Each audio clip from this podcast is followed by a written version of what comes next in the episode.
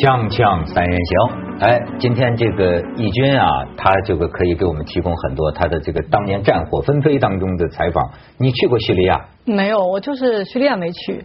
以色列，呃，这对这些地方都去过。后来叙利亚打的时候，我不是在生孩子吗，就就没有踏足叙利亚。但我当年去留学的时候，确实很挣扎，是要去叙利亚还是那个去埃及？叙利亚因为那个地方其实真的是特别的美，特别是现在打的特别激烈的那个阿勒颇，有好多那个古迹什么的，而且说那边的那个物产特别丰富，人特别好。说那个叙利亚姑娘是阿拉伯人当中最漂亮的，真的又淳朴又漂亮。说最时髦的是这个黎巴嫩的，但叙利亚的姑娘最。漂亮，你看你眼睛怎么突然大了？而且她淳朴到什么地步呢？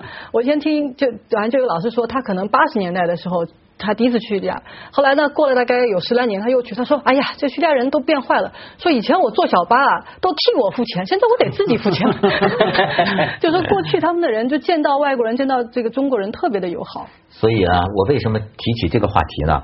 就是前段时间我的这个朋友圈啊。就被一个东西给刷爆了，好像我这他都在觉得心里难受啊，就觉得有这么一张孩子的这个照片，叙利亚孩子的照片，就大概是啊，这个摄影师啊要拍这个孩子，然后这个孩子呢本能的就举起了双手。啊，就好像在那种恐怖战争的呃环境当中，他已经像大人一样学会了有枪，他以为那个长镜头是枪，所以小孩子就举起，你看就是这张照片。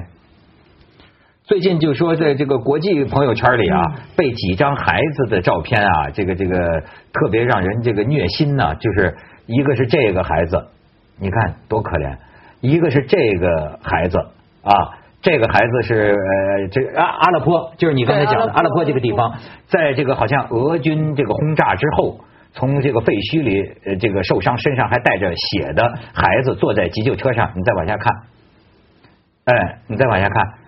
但是呢，呃，这是呃呃，今年以来吧，这个呃逃难的难民在这个船翻了，然后这个父亲带着两个小孩。上次也讲过这个。上次讲过这个，这也是呃在国际新闻界就引起这个很多很大反响的。这个你看，这是现在人们做的一个漫画，就是说，如果你离开叙利亚，孩子的前途就是这样，葬身海滩，是吧？如果你被留在叙利亚，就是这样，在这个炮火中这样挣扎。然后你再看下边，但是呢，事情又有变化，又有一些人呢弄出来说这张照片呢可能涉嫌摆拍，甚至是什么有有有作伪的痕迹。因为你看，这是旁边呢，你看最左边本来有个小女孩，你再看下一张，哎，说你看那小女孩怎么没了？但是我觉得这个也不太能说明什么，不足为凭。这他们主要说，你看他们主要说呀，说这个穿黄衣服的这个来自于一个 NGO 组织。你再往下看，说这个 NGO 组织的名字叫白什么？白盔对。白盔，说是据说是英美政政府出钱资助的这么一个 NGO 组织，好像是站在这个反政府武装这一边，说他们做了一些个这种好像让人很感动的这种照片等等，就现在就有一些这样的政治阴谋论。那么不以人废言嘛，就算那个组织怎么有政治立场有偏颇哈，不表示那个事情哈。他的悲哀度降低嘛，而且呃呃，那个小孩的不仅是他的一张硬照哈，还有整段的 video 啊，你们有看到吗？整整段的录像啊，你说可以一张照片可以摆拍加 P 图哈加工什么，可是那个录像没有啊，看到他抱上车，而且最令人心疼的不仅是因为他是小孩，也不仅是因为他全身有血有泥巴什么，是他的表情跟动作。他那种流眼揉眼睛，然后那个血从额头这样出来。我们平常看到小孩的动作都觉得很可爱嘛哈，揉眼睛刚睡醒哈，就像没有小孩，他不仅是因为他是小孩，更因为他举起双手，而且是五官皱起来举起双手，他有他的那个跟他年龄身份不配合的痛苦的表情，是那个东西。让我们难过嘛？问题当然是说难过之后要做什么呢？因为这事情的照片录像出来之后呢，《New York Times》还有英国的《独立报》哈，就有人可能是约来的文章啊，不仅是投诉啊，是有了一个去了德国的，还有一个去了伦敦的移民哈，他以前就是阿富汗小孩成长的，完全经历过，就幸存下来的，他就讲他种种的噩梦。我们可以想象，这个五岁的小孩啊，过了十岁之后，他重新面临一个选择是什么呢？他说他的噩梦，那两篇文章大概很相同的，就是说我在那种呃呃呃环境下成长啊，后来有机会非常幸运去了欧洲国家啊，伦敦呢去了英国、德国呃德国，可是啊。不断生活之中受到排拒嘛、歧视嘛哈，我们上回不是谈那个法国那那个事情嘛哈，然后那个呃，到最后他整个心情啊，除了说一方面被救出来，被天使救了出来之后，他意思是说有一句这样的话，我突然发现我的成长之后的经验，发现原来天使有他魔鬼的一面，他是那么不是全心的接受我、拥抱我的。他拥抱我的时候还会踢我几下，打我几下屁股，因为他受到歧视嘛，他是外国人嘛。我们那时候谈尼斯那个那是什么人呢？是伊朗的还是？尼斯是法国的。啊，土耳其啊，对，就在那事件。后来有一个德国的记者嘛，有一个德国的记者重新坐那条路线，坐一辆车走，经过那个凶手每天工作走的路，他说走了来回走了几趟，他明白，他很容易被。冲动去选择这种暴力的行为，为什么？他走这个路了，完全两边看到物质主义，另外呢是什么呢？鼓吹那种传统的法国的光荣，而我是个逃难的进来的难民新移民，我跟这里是格格不入的，格格不入，我种种的仇恨。怨愤到最后呢，一个意外哈，让我那个爆发了暴力，把种种的，你告诉我法国有多美好吗？我就要把你毁掉、杀掉哈，整个环境哈，所以整个悲剧啊，并不停止于说他好了，那个五岁小孩被救出来，那个不是悲剧的结束哈，就算他被送到很幸运被送到欧洲国家哈。等等，可是他会成长啊！他在欧洲国家面对他的问题啊，因为他的身份哈，因为他被排拒等等，特别现在持续的反移民、反难民等等哈。那所以以后呃，除了担心他目前的目前的情况，还有一路成长以后怎么办？以后仇恨种下更多的仇恨，这个才是担心的地方。我发现这个微信中国的这个微信朋友圈哈，都是说。哎，在别人的不幸当中哈，感慨自己生活的幸福，基本上都是这样。就哎呀，想想我们吧，还在为了一些出轨啊，还在还闹啊，那边都孩子都活不下去了，几十万人的五年间好像几十万人都死了，多六千所学校关闭，就孩子就完全失学了。对，所以我觉得不，中国朋友圈也挺有趣的。刚才你们说到那个，就是怀疑整个他这件事情是造假的这个消息，我也真的只是在一个中文的一个报道有看过。我看到有一个那个英文，但是它内容跟中文是一样一样的，所以我不知道是谁抄谁。而且中文的那个呢，也不是太主流的一个媒体，好像是据说写的那个人，他在日本，他怎么去扒出来这个就是整个这个事情？那后来我看了一下啊，我就想说，他其实是。呃，想证明说整件事情是西方对吧？是美国、英国、法国，你们去你们去导演的。那我就想问一句啊，我不管你是小粉红还是什么小粉蓝，我觉得首先业务要过关吧。你整个好，这件事情是他导演的，那么结果呢，对他有利吗？结果变成大家在问，哎，一直在问说这个叙利亚的痛苦是这个西方干预去就是去造成的，对吗？而且现在又说你们要去接收更多的难民，人家那不想接收难民，但看到这个照片，你们还得有义务去接收难民哦。哎，那整个这个导演完了这事儿对他没有任何的好处，请问为为什么要这样做？而且它里面整个这个论证的过程就是漏洞特别特别多。但我看到同样有这种论调的是谁呢？是呃是俄罗斯的媒体，就是俄罗斯的媒体一直也他们也在说这个东西啊，他们倒是引述中国媒体说有这样讲，因为呢现在他们说阿拉坡这边是等于是叛军在控制嘛，那么说。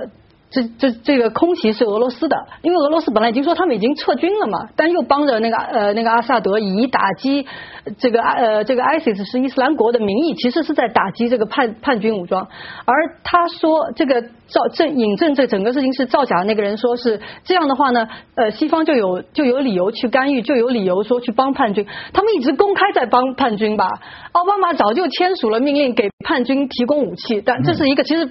非常不非常不好的事情，而且我要说，叙利亚的整个问题不是因为西方有干预，到现在就是因为西方不干预啊。他所谓越过了多少条红线，说啊，如果。这个阿萨德政府动用了呃化学武器，我们就要干预，他没有干预。说如果他们那边就是要他们会发生什么事情，我们会干预，一直没人理。他这么打下去，打了那么多年，为什么没人理他们呀？没有。你相信美美国如果去干预，他他不能够把这个战争结束吗？开玩笑。所以说我这个是没人理，我就完全弄不明白，他们这个政府派的和这个反政府派的有是非吗？有谁对谁错可言？这个事儿我一直不太想在台上讲，因为这个历史太久了。但是简而言之哈，简而言之，先去一下广告，我们再简而言之，锵锵三人行广告直播间。你知道我是看了前看过一个美剧还是英剧啊？叫什么暴君呢？啊，我觉得就是影射阿萨德的。对对对，就是说呃，他阿萨德也是个医生，从从从从从小从西方回来，然后呢，好像在电视剧里就表现他父亲。当年呢，实际上是被军方的司令绑架，用毒气对待人呐。然后他哥怎么着的，就是接本来接了他父亲的位子，但是他哥心理变态，非常暴虐。最后呢，他从这个西方回来，受西方教育，眼科大夫带着一家，最后一来二去，发现他才是能救叙利亚的人，等等等等。哎，你觉得这个表现的，我就是说他这有对有错吗？他是这样的，就是现在他这个就是现现在这总统叫做呃巴沙尔。呃呃，阿萨德对吧？他爸是那个老阿萨德，他呢就是基本形态跟中东别的国家也一样，就是当时是一个所谓的这个独裁。如果我们用这个标签来讲的话，那就他一个人说了算吧。但是整个国内还算是比较稳定的。但他呢跟别人不一样，他比那个利比亚那卡扎菲强呢，他很早开始了经济改革，他确实就是这个市场化非常早。那么。就是叙利亚当时是比其他国家还更富裕一些，他做的不错。那么经济改革之后会带来一个问题，要不要进行政治改革？人民要不要更多的有这个自由啊、表达等等？那么他一直这方面的门就没有开过。那么两千年的时候，这个老阿萨德死了。他死的时候呢，确实原来他是另外，现在这个巴沙尔有个哥哥，本来是他可以去就是去继位，结果呢他出车祸死了。对对对，电视剧里他就是这样演的吧？对对对。那么就变成了是这个巴沙尔，巴沙尔等于是一个原原来跟政治没有任何关系，是眼科大夫吗？大家都认为说这个人这么软弱，应该会可以去改革。那么他当时呢顺应大家的这个民意，也答应了我会改革，说的很很恳切，去释放了很多这个政治犯什么的。他就进行了一个改革，叫做大马士呃大马士革之春九。九十天才九十天是为什么呢？发现他门一开以后啊，大家的要这个要求一下子太多了，要求什么多党制啊，要求什么这个政党轮替啊，这样那样。他说这不这不行，这是政变，咵把门关了，把那些冒头的人全部给抓起来。好，那么整个国家就进入到一种更封闭的状态当中去。那等到零一年啊，这那个一一年的时候，阿拉伯之春就是周围不是都起来了嘛？叙利亚人就一直认为说这事情不会发生在在就是在我们国家，我们国家太稳定了，太封闭了，不不会发生。后来直到是有一群小孩子，其实是当中有青年有小孩，可能他们在墙上写这个推翻政府的标语。嗯。那么忽然他们被抓了以后呢，家长向警察局去要人，然后就发生了冲突，一下这个火就点燃了。当然在此之前有很多的这个铺垫，是因为。叙利亚经济还还挺不错的时候呢，他们那边其实农业为主嘛，农民比较多，那就是富农很多。但是呢，政府里面的就是这个机构啊，他们会挤占富这这个富农的空间，就是说我想收你的财产，或者说比如说你开了个店，对吧？哎，不行啊，你得向我交这个保护费等等。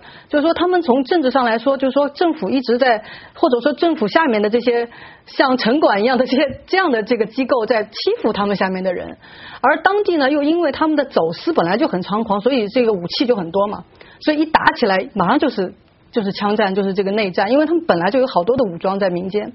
好，那么打到现在，你那你说是谁对谁错？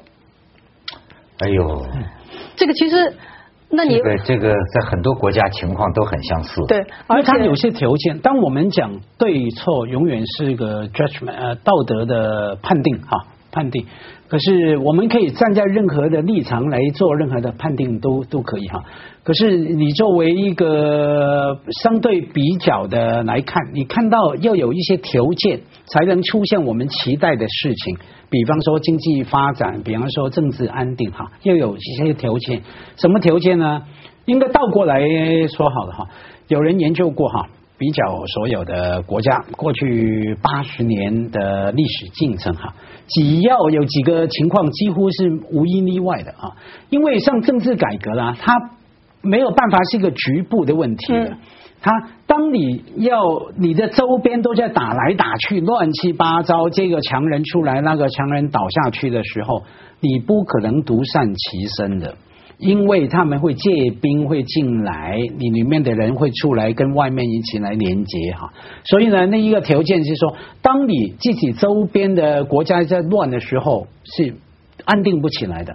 第二个条件当然就是贫富呃经济发展没有过一个门槛，也是很难说出现我们期待的什么什么安定啊、民主、开放啊等等哈。还有一个多种族。OK，而且那个种族再加上宗教的话，也是做不起来的。所以，假如你不要谈对错，你看这些条件，你就看到，哎，我们明白为什么西欧国家比较相对稳定哈，因为他们已经不是哪一个国家的稳定的问题，而是整个区域、整个团块，英国。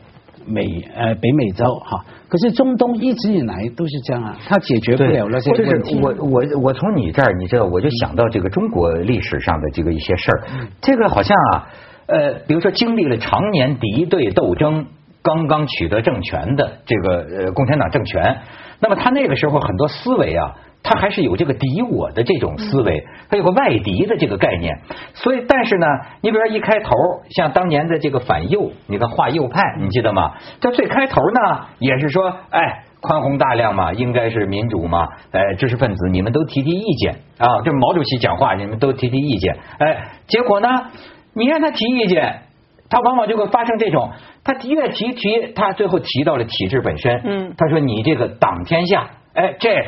这个你触碰到了某种底线，而且你看，我后来还看到过毛主席当时的讲话，有人记录下来。比如他讲，当时阿成的父亲，阿成先生的父亲叫钟殿斐吧，那个字儿，对不起，我念错了啊，叫钟是可能是叫钟殿斐。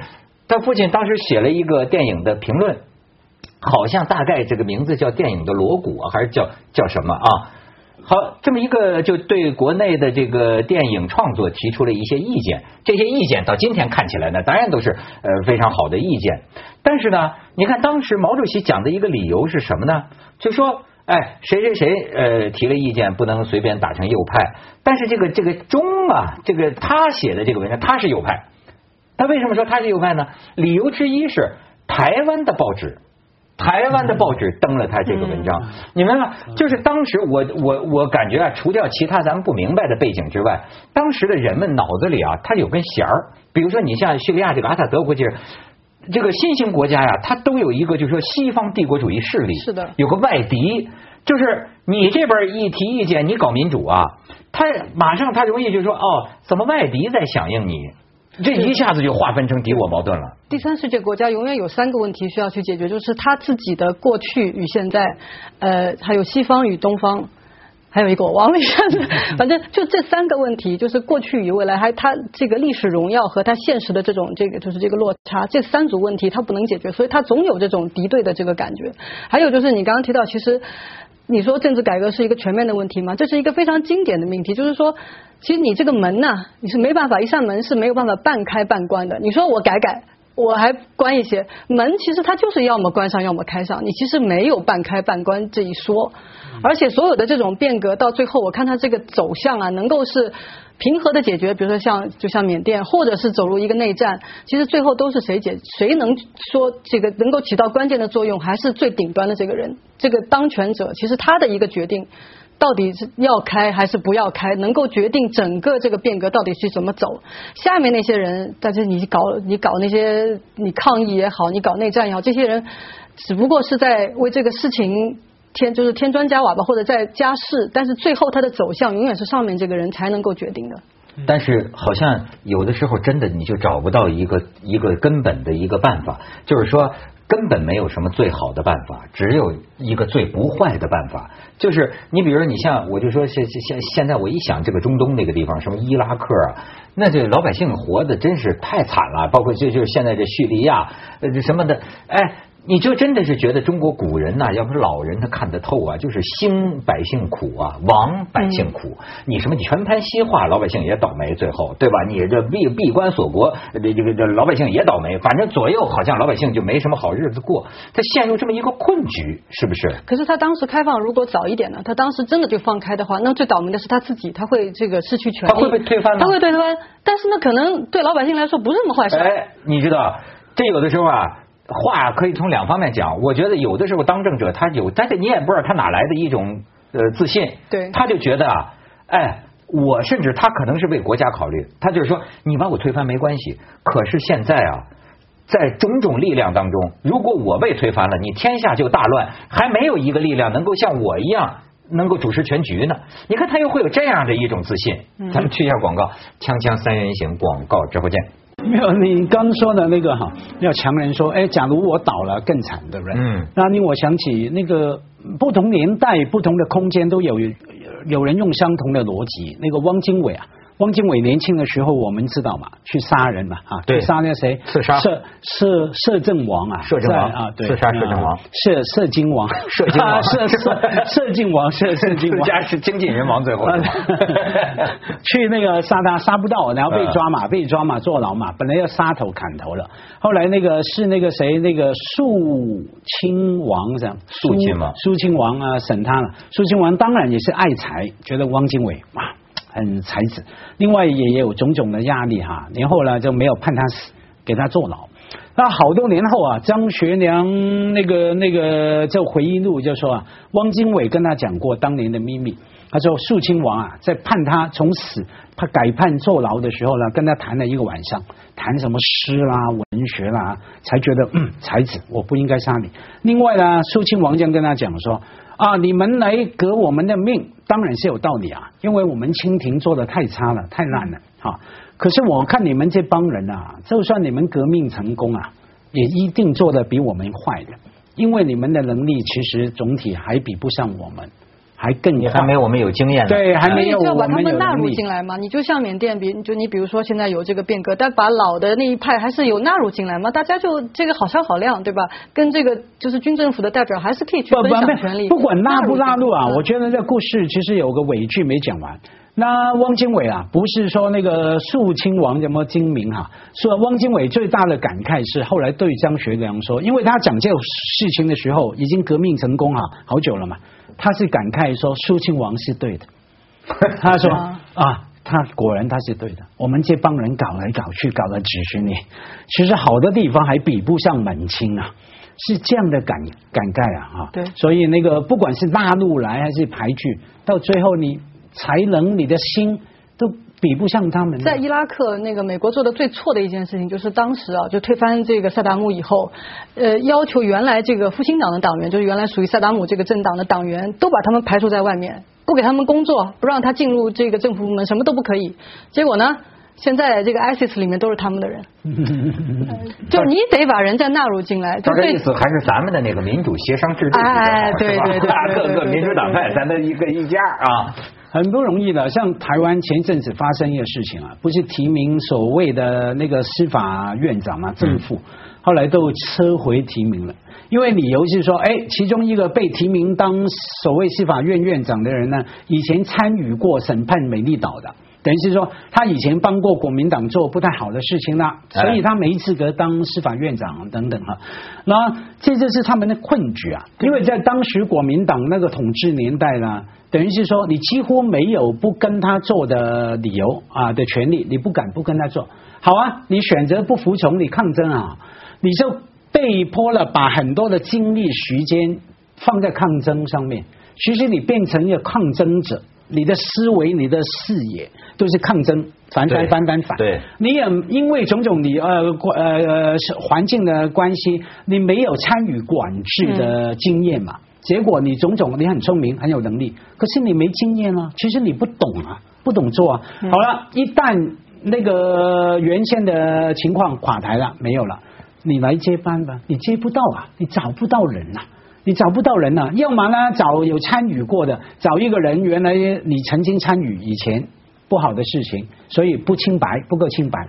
好，可是不容易找到一个能干的，因为你作为一个革命者，作为一个抗争者，你成功有才华。但是作为建设者不一定行。对啊，以前其实很久以前陈水扁年代就是这样，找不到人啊。